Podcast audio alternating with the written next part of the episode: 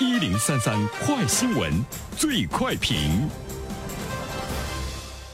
焦点事件快速点评，最快评。接下来我们关注五月十八号，北大、清华双双宣布了新专业。北大二零一九年正式启动机器人工程专业招生，清华大学呢也成立了人工智能学堂班。那么今年秋季开始招收本科生，两大名校的动作一定程度上代表着今年高校专业调整的风向标。我们来听听原生的观点。你好，原生。你好，晨曦。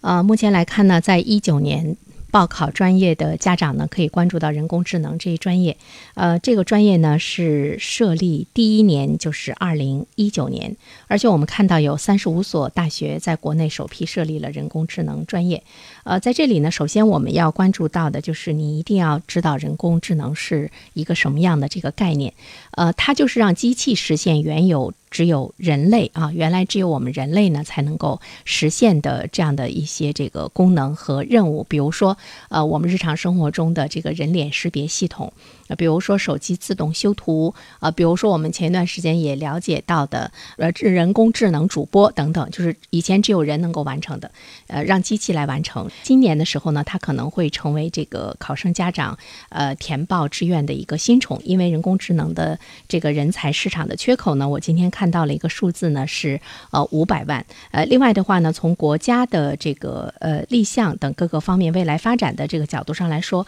逐步的重视程度，当然它跟市场的。需求呢也是有非常大的这个关系，就是说人工智能已经上升到了国家的战略。二零二零年，人工智能产业呢会成为新的重要的经济增长点，而且呢它会应用于来改善我们民生。呃，到二零二五年的时候呢，人工智能会成为我国产业升级和经济转型的主要动动力。二零三零年，人工智能理论、技术和应用总体要达到世界领先的水平，我们要成为世界主要人工智能创新的中心。这个呢就是。它的未来。第二方面的话呢，其实我觉得在选择的时候呢，我们看到现在国内呢是三十五所大学，呃，在国内呢这个呃设立呃人工智能这个专业，而且它的这个专业全部都是工学门类。呃，在报考这个学校的时候呢，我们其实还要呢关注到，就是说有很多的高校，其实在这方面呢已经有非常坚实的这个基础，比如说北大、清华、复旦、上海交大、南大啊、南京大学、浙江大学、中国科学技术大学。学哈尔滨工业大学、